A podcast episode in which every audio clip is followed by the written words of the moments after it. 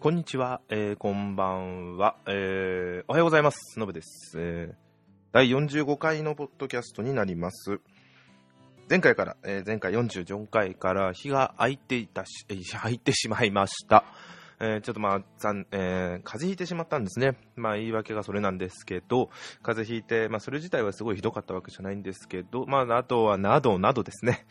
気づいたら、前回が、えー、3あ2月22日なので、えっ、ー、と、えー、29の週と、で、今週、今日が8日、3月8、あ、2週間、えー、丸々空いてしまいました。うんと、すいません、というですね。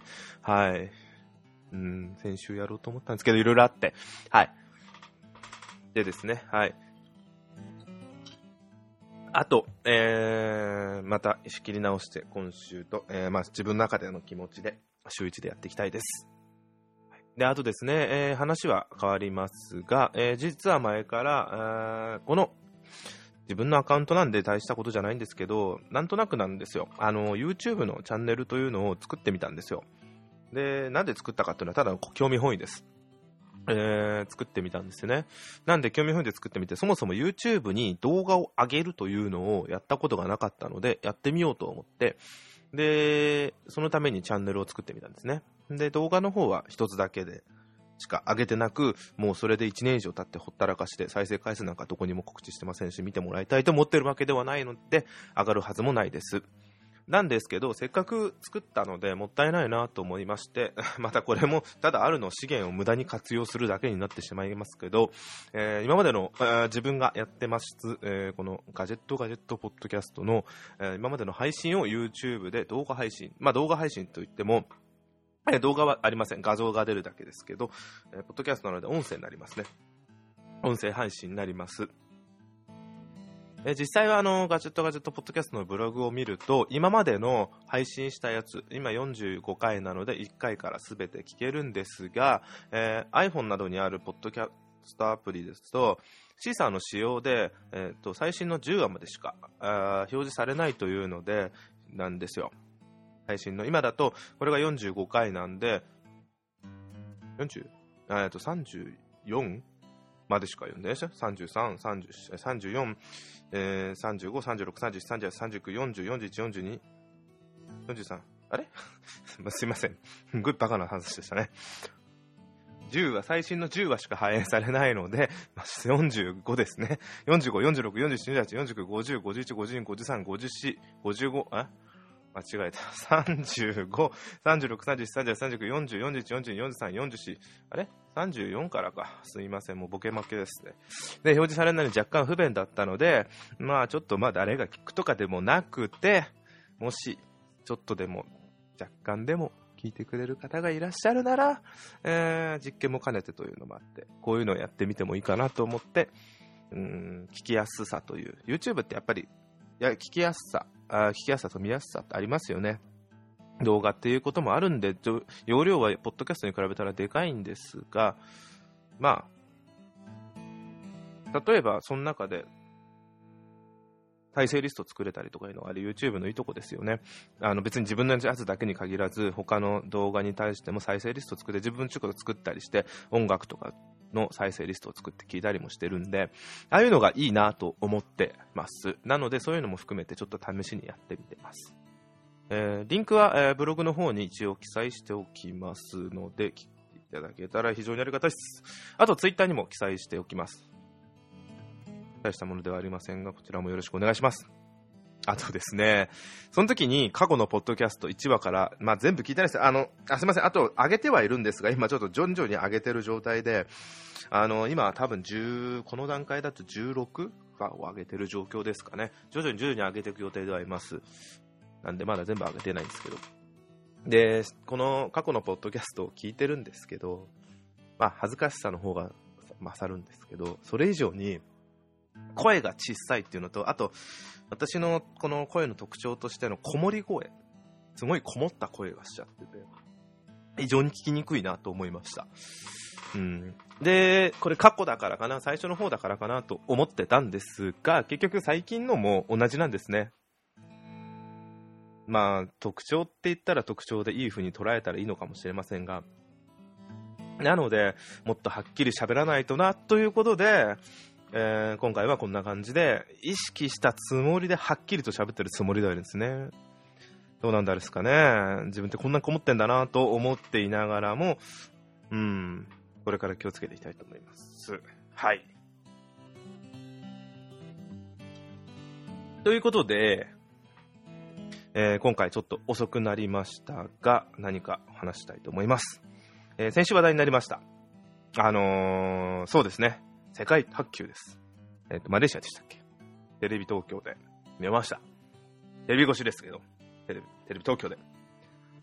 はい、ちゃーん、かすみん、みまちゃんと娘を見る気持ちで、あもちろん男子の方も見ました。ただ、あの、グループリーグ自分が見たのか、そうだったのかもしれません。間違えたらすみません。えー、男子が BS でやってたりするので、あの、決勝トーナメントしか男子の方もあんまりやってなかったんで見れなかったんですよね。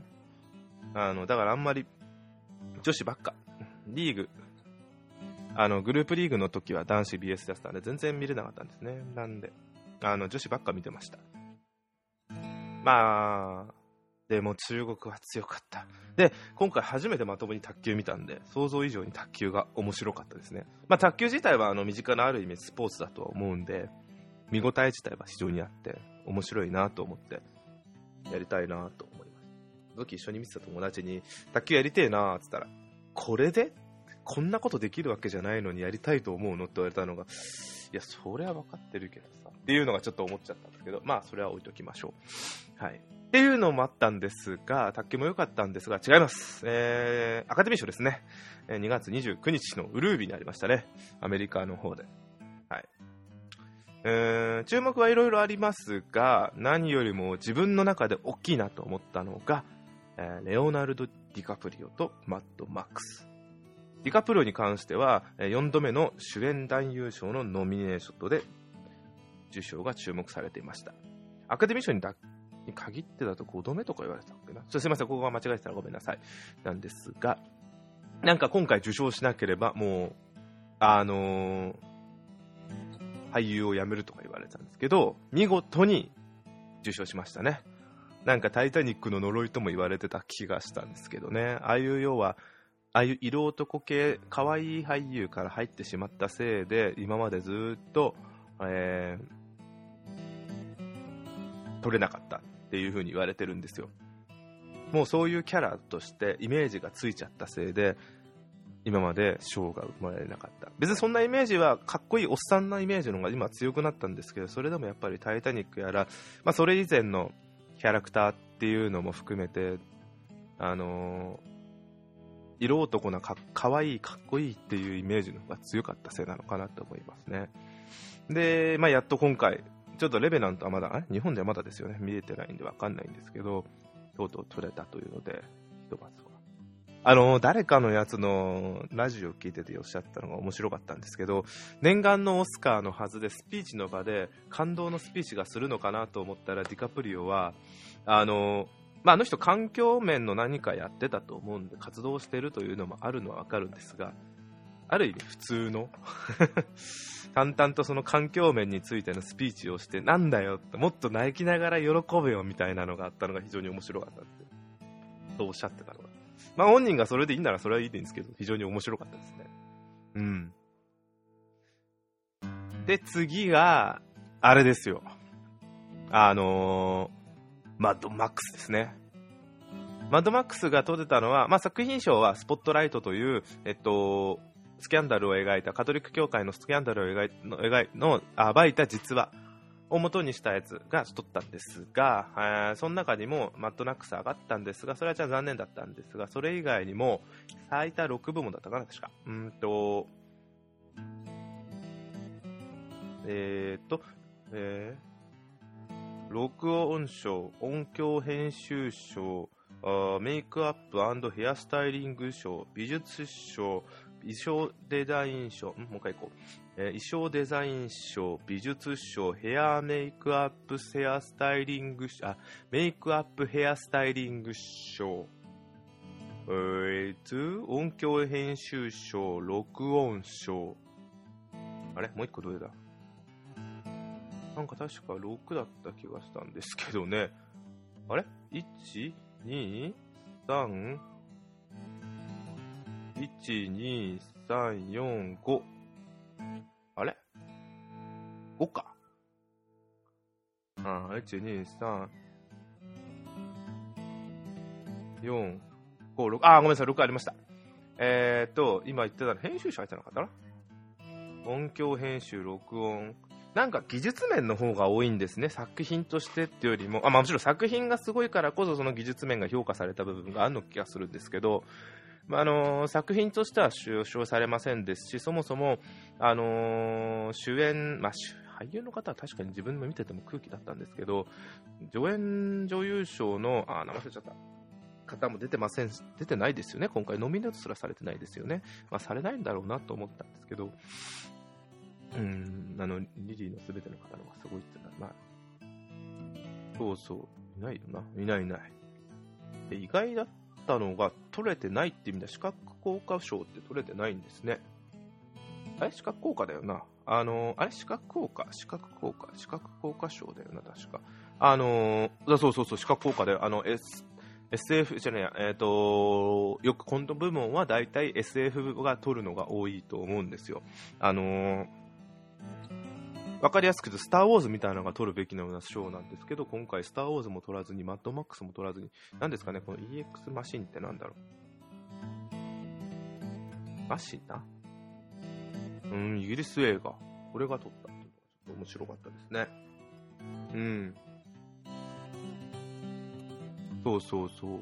で、あのー、誰か、まあ、これも確かにって思ったのが、監督賞が、あの、ジョージ・ミラー、マッドメックスの監督のジョージ・ミラーじゃなくて、レベナントの監督が、えー、アレハンドロ・ゴンサレス・イ・ミャリトゥっていう方が撮ったんですけど、なんでこの人がじゃなくて、ジョージ・ミラーじゃないんだっていうのが確かにわかります。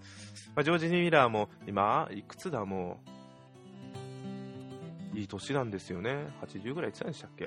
ねなのに、このアレハンドロさんっていうのは、去年も撮ったじゃん、だからいいじゃん、今年は。って、去年が、あの、バードマン、あるいは無知がもたらす予期せぬ奇跡っていう映画で、えー、アカデミー賞の監督賞を取って、また今回も取ったと。2年連続またいいじゃねえか、撮ったからさ、ジョージ・ミラー頑張ってこんなすげえ映画作ったんだからっていう風に言われてるのが、まあ、同情賞、同情票でもらえるような賞じゃないのは分かってるんですけどね。まあ、それでもディカプリオが取れたのは素晴らしいと思うんですけど、うん。まあ、でも、そういうのを見てて、ディカプリオはまあそうだね。うん。ただ、あのー、こういう SF じゃないや、なんつうんだ、アクションですか？ドタバタじゃないですけど、ただ、みんな分かってるんですよ。物語なんか単純で行って帰ってくるだけっていう。その中なのに、こういう映画がちゃんと賞を取ってくれるというのは非常に面白いな。大衆映画でもあるじゃないですか。自分も見に行って、笑いながら見たっつったら言葉悪いですけど、笑いながら見てました。なのにこういうのが取るっていうのはすごい見てて安心するなと思います。あのー、アカデミー賞ってやっぱり芸術的な部分が取られる部分が多いというのは確か言われてたと思うんですが、とは言ってもやっぱり、じゃあ、その、儲かってる映画が撮っちゃいけないのかってことはないと思うんですよ。あの、作品賞で、これで撮んなかったですけど、まあ、ドマックスが撮ったって、なんか番狂わせかもしれないですけど、面白いと思うんですよね。今回撮れなかったということ自体は残念かもしれませんが、あとは、あのあ、でも、まあ、ちょっと違うのかもしれませんけど、さえー、曲、えー、曲、曲、曲、えー、っと、主題歌唱は007なんですよね。うん。あ、でも主題歌だからな。なんか、まあまあそこはちょっと置いといたとして、あのー、そういう風にちょっと、だって、スター・ウォーズ、どれでもいいから撮ってよっていう、ああいう盛り上がってんのにこれ撮れないの、なんか撮れないのはなんとなくわかるんですけど、なんか、ああいう映画撮ってもいいじゃんって思うんですけどね。ちょっと残念だなって思うんですよ。どれでもいいんですよ。あのー、だから、あー、スティルバーグは SF の監督じゃないもんな。監督として、うん、まあそうだな。だからね。まあそういうのも、でも、だからこそ、マッドマックスみたいなのがこうやってどんどん撮ってくれたのはすごい面白いなと思いますよね。あ、そういえば、長編アニメーション部門は、まあ、インサイドヘッドでしたね、やっぱり。思い出の前にはないなと思ってた。だいたいそのぐらいだろうとよくある。うん。あ、でも SF って言ったら作品賞の中にオデッセイも入ってるんですよね。マッドマックスとオデッセイが入ってんの。オデッセイ SF って俺見てないんですけど、うん、でも、まあ SF ですか。宇宙のもんなんで。うんまあ、ちょっとそれもすごい嬉しいなと思います。あと、ちょっと自分なりに嬉しいなと思ったのが1個あって、えっと、作曲賞で、エンニオ・モリコーネさんが撮ってるんですよ。あの、まあ、スター・ウォーズのジョン・ウィリアムさんとかいるんですけど、有名な。でも、エニオ・モリコーネがいたのが非常に嬉しくて、多分初だよなと思うんですよね、もう、80、うんと、いくつだっけ。えー、っと、年齢が、あ、あ、あ、87で受賞。これが非常に嬉しかったですね。あの、エニオ・モリコーネっていうと、なんか、一般的なのはどれなんですかね。えっ、ー、と、パッと見た時に出てきたのはマカロニウエスタン。うん。の作曲家として欠かせない存在となる。荒野の用心棒ですね。自分の中では、あの、まあ、アンタッチャブルとかでもやってんだ。うーん。自分の中ではニューシネマパラダイス。で、大好きな映画の海の上のピアニスト。なんですけどね、その2つなんだなってイメージなんですけどね、もう初めてで、なんか泣いて喜んだって、ちょっとこの人の見てないんですけどね、泣いてその受賞したことを喜んだってのがすごい嬉しい。嬉しいって他人事、他人事、俺が言うことじゃないんですけどね、いいなと思いました。うん。なんかそれは自分の中でほんほんのりと嬉しかったことです。大好きな作曲家なんで。はい。そんなんですかね、アカデミー賞。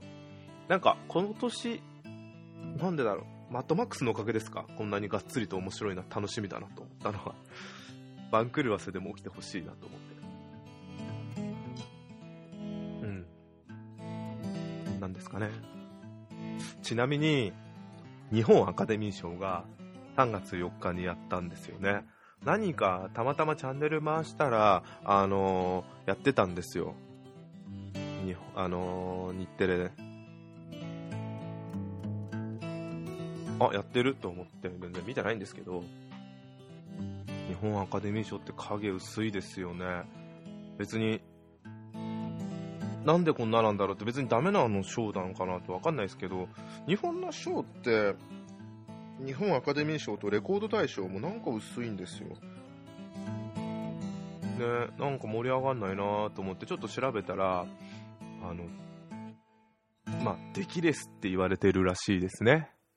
うん、今回ちなみにこれが39回第39回の、えーと、日本アカデミー賞、まあ、優秀作品賞っていうのが海町ダイアリー。ああそっか。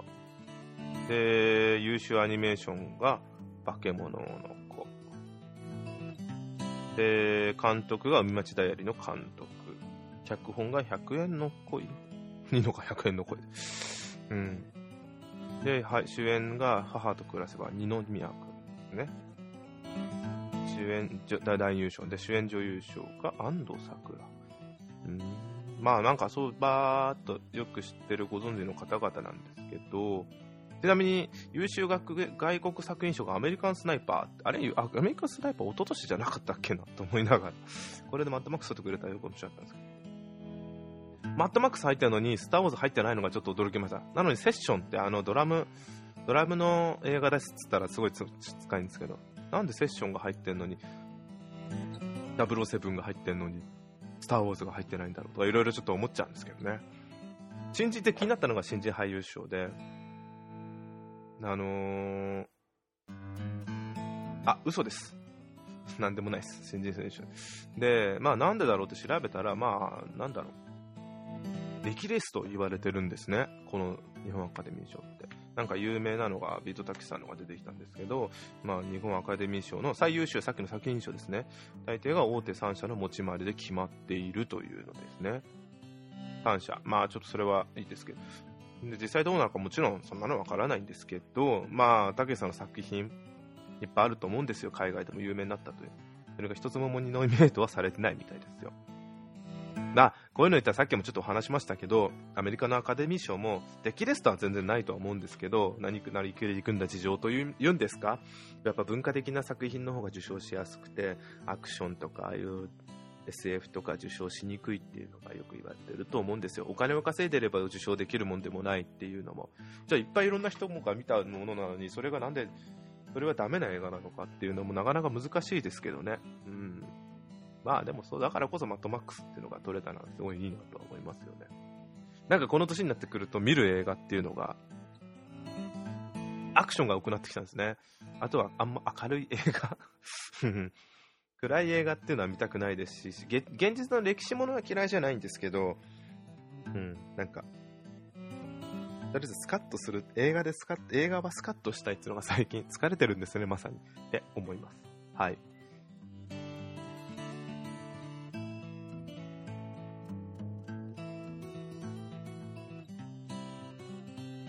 と、まあ、えーと、映画、アカデミー賞については以上ですね。あと、あれ？これ話したかな？先先2週間前に、あのー、ゲームの話なんですけど、セールで、あのー、プレイステーション4版の、あ一昨年2013年にプレイステーション3と、まあ、Xbox でも出たんですけど、PC もあるんですよ。の、トゥームレイダーがリブートされ、リブート、リブートでいいのかな？リブートされたトゥームレイダーが出たと思うんですよ。で、それが、えー、プレイステーション版、プレイステーション4版にちょっと、えー、モデリングとか綺麗になったやつが出てたんですよ。その2014年ぐらいに。それが2週間前にちょっとセールで、うんと、プレイステーションプラスの会員だったらもっとすごい安く、えっ、ー、と、ごめん、えー、なさい、えっ、ー、と、セールで半額になってるってあったんですね。それが大体2000円ぐらいで。2200円ぐらいかな。で、プレイステーションプラスの会員でしたら、さらにそこから安くなるで、2000円を切ってたんですね。あ、これはいいということで、ちょっと前からやりたいなと思いながらも、すげえやりたいようなゲームではなく、心の奥底に片隅にあったようなゲームだった。えー、購入してやってみたんですよ。まあ、トゥームレーダー自体は、んと、2、トゥームレーダー2を、えー、ある機会でやらして、やってたことがあるんですね。で、まあ、その時すごいハマって、すっごい思いでクリアしたんですよ。なんとなく買ったゲームだったんですけど、で非常に面白かったんですよね。あの、3D 空間をやっぱりあんな動き回れるっていうのが、あの、まあ、よく皆さんが、皆さんがよく見てると、それによく上がる名前が、えー、っと、スーパーマリオ64が出ると思うんですけど、自分はトゥームレーダーなんですよ。で、トゥームレーダーが上がってあったんで、あのー、やったんですよね。あなんですよね。あの、もう 3D 空間を自由に、えー、移動できるっていう、あの、楽しさ。まるでその、アクションが好きだったんで、自分がアクションスター化になったかのようで、乗り物、船に乗って窓をぶち破っていく瞬間とか、すごい楽しかったんですね。だからそれがすごい印象に残ってて、トゥームレイダー自体は好きだったんですよ。で、それがまあできるということで、リブートされたことでどう変わったんだろうというのも含めて購入したんですよ。で、まあ、もう1週間、毎日やりまくって、まあ1週間、もっともっと早い人は早く終わると思うんですけど、1週間程度でクリアしたんですけど、まあ面白かったです。うん。なんか安心できますよね。ララが全然あのキャラがもうすんごい小綺麗な顔になっちゃったんですけど、汚れて怪我もしまくりもするんですけど、とは言っても、あの時の、2の時のララとは全然違いますね。それはそれでいいんですけど、あのただまあ、面白かったです。ただつのは面白かったですっていうのが、あのすごい、あの、適当なんですけど、ただゲーム性は2とは全然違いますよね。謎解きなんか全然簡単ですし、悩まなかったし、あうん、たただあの、映像の綺麗さと変な日本 変な日本っていうのは面白かったですね。おすすめだと思いますよ。あの、今、Xbox One で新作が出てて、それが、んと、同じやつが今年の年内にプレイステーション4でも出るという話で、そっちもちょっと気になるな、完璧な続編みたいなんで、そっちも気になるなと思って楽しみにしてます。ちなみに今ゲームっつったら、えー、クリアしたメタルギアソリッドがやっと、あれなんて言うんだろう、MB っていうのは何だろう、何 MB ポイントってうんだっけがやっと1000以上溜まったので、もう一つ FOB をプラント、を建設して、そこからまた楽しもうかなと思ってるとこです。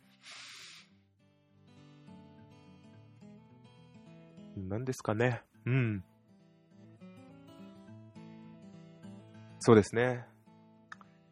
あのー最近よく聞いてた、聞いてる、ポッドキャストの玉結びで、金曜日にの MC だった小林遥さんが TBS と退社した、どういう事情かわかりませんが、体のなんか体調が悪いという事情で退社されたというのがちょっと最近ショックだったっていうのがあったんですけど、うーん、残念だなと思いながらそういうのもあったりとか、あとなんだろうっていうのが、まあ全然関係ない話で今ポッと出てきたに入れてみました。あとは、あれ、そういえば、また話ぶっ飛ばして違う話になるんですけど、思い出したんですけど、なんか今年、なんだ今月、iPhone S、5、5SE っていうのかな？iPhone, iPhone SE? なんか iPhone5 のサイズで中身が iPhone6S みたいなのが出るっていう噂なのは今月のはずだと思うんですけどなんか15日とも言われてるしその翌15あだから日本だと16かな？うん。だと言われてるのがなんか全然23とも言われてるし iPad Air 3ではなく9インチの iPad Pro とも言われてるしというのも出ると。なんかどうなってるんですかね？これがちょっと気になるなぁと思ってます。うん。どのぐらいですかね？うーん映画は今もうああそれは2週間前にも話したか。うん。あそこはまあいいですね。またなんか映画見に行きたいなーって思ってますね。あとはもういいか。はい。以上ですね。何分だ？喋ったんだ？ん ?27 分ですね。だーっと、えー話させていただきました。ありがとうございました。えー以上です。失礼します。来週、ちゃんと、まあ、週1で更新できるように頑張ります。ありがとうございます。ではではではではではではでは。